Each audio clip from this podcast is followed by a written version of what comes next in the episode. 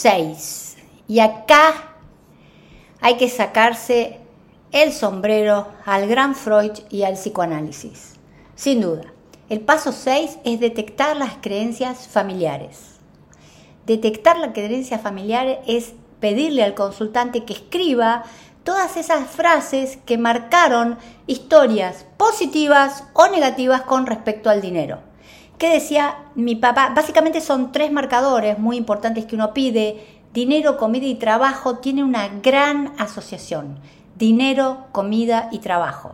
¿Qué decían en tu casa sobre el dinero? Era difícil de lograr, eh, nosotros nacimos pobres y morimos pobres, pobre perro honrado, lo que importa es la salud y el dinero no importa. Es decir, ¿cuáles eran las creencias? Eh, el dinero se gana con mucho esfuerzo, mira pobre tu madre que se mata trabajando.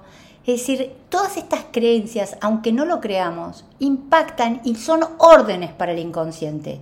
Son órdenes absolutas. Entonces hay que eh, indagar primero qué escuchabas de papá y de mamá, que son sin duda, como decía Freud, el destino son los padres, ¿Qué decía papá y mamá con respecto al dinero, con respecto a la abundancia, con respecto a, la comida? Comete toda la comida del, plato porque, por ejemplo, a mí de chica me decían eso. comete toda la comida del plato porque hay chicos que en África se mueren de hambre. Entonces, aunque uno no tuviera hambre, tenía que comerse hasta el último bocado porque había chicos que, que morían de hambre. Y esto es, es una marca psíquica, es como...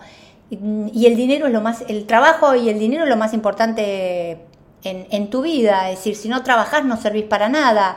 ¿Qué querés? ¿Ser un inútil?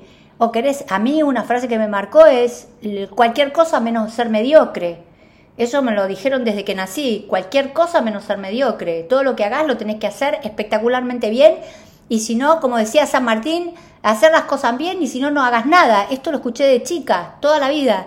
Es decir, estas frases uno las tiene que ver, las tiene que enfrentar y tiene que, con la mente adulta que tenemos ahora, con el raciocinio, con lo que pensamos, con lo que vivimos, con la parte adulta de nuestra personalidad, no de niño que repite por fidelidad y por amor pasional al padre y a la madre lo que papá y mamá querían de mí. ¿Qué pienso yo de eso? ¿Hay que comer todo si uno no tiene hambre? No, lo puedo guardar en la heladera o se lo puedo dar, eh, salgo y se lo doy a un animal para que lo pueda comer, o se lo doy a una persona si está cerca. Pero estas frases hay que cuestionarlas. Eh, lo que tratamos de hacer es hacer consciente lo inconsciente, es decir, hacer consciente el funcionamiento inconsciente del consultante que le, que le está generando mucho dolor y mucho síntoma.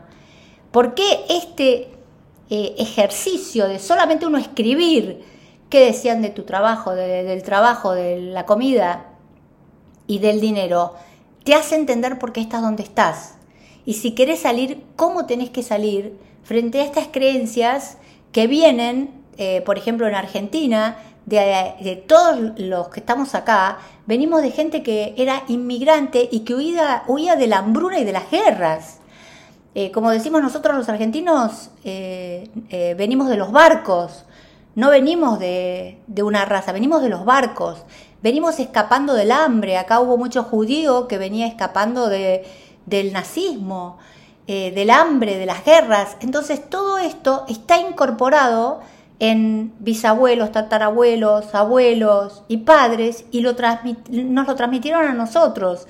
Entonces, una vez escuché a Javier Wolkoff, ese gran, era un gran cabalista, ahora dejó de ser cabalista, pero era un gran cabalista, y él decía, no hay peor cosa que decirle a un niño, cuidado, el dinero se acaba, hay que, a mí me lo decían siempre, y no, fíjate en qué gastar, sino él decía que si el hijo le pedía un peso, le daba dos para enseñarle que él era abundante y a ese nene le enseñaba la abundancia.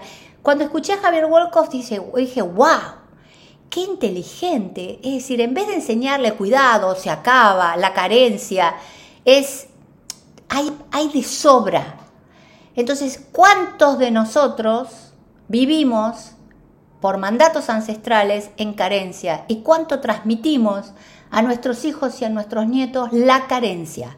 Eso no significa, muy distinto, es cuidar la energía del dinero, porque acuérdense que el dinero es una energía material para algunos, sutil para otros, pero es una energía, entonces no desperdiciarla, pero no desde chico eh, destruir la cabeza del niño como destruyeron la mía, de que, uy, el dinero es, eh, no hay, hay que cuidarlo porque nunca alcanza y demás, etcétera, etcétera.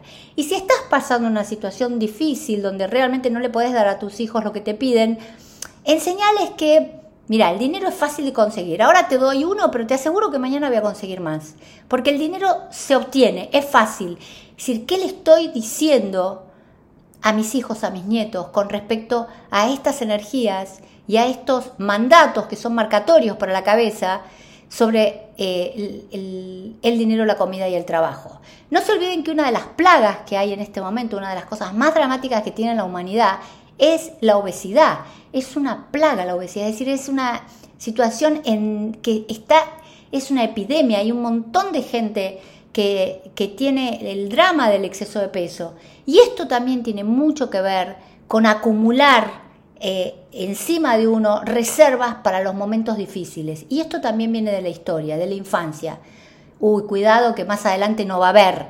Entonces esto que decía Javier Wolkoff, evita enfermedades, evita situaciones de carencia. No es un tema menor, es un tema que tenemos que estar muy atentos en lo que nos decimos, en lo que nos dijeron y básicamente porque tenemos una misión con los que nos, nos van a sobrevivir en este planeta, en lo que le decimos a los que van a quedar, a nuestros hijos y a nuestros nietos, y los que tienen la gracia de tener bisnietos, a los bisnietos. Es decir, ¿qué decimos? ¿Qué enunciamos? El próximo paso es un paso fundamental en Facilitadores la Abundancia. Muy, muy prontito lo van a escuchar.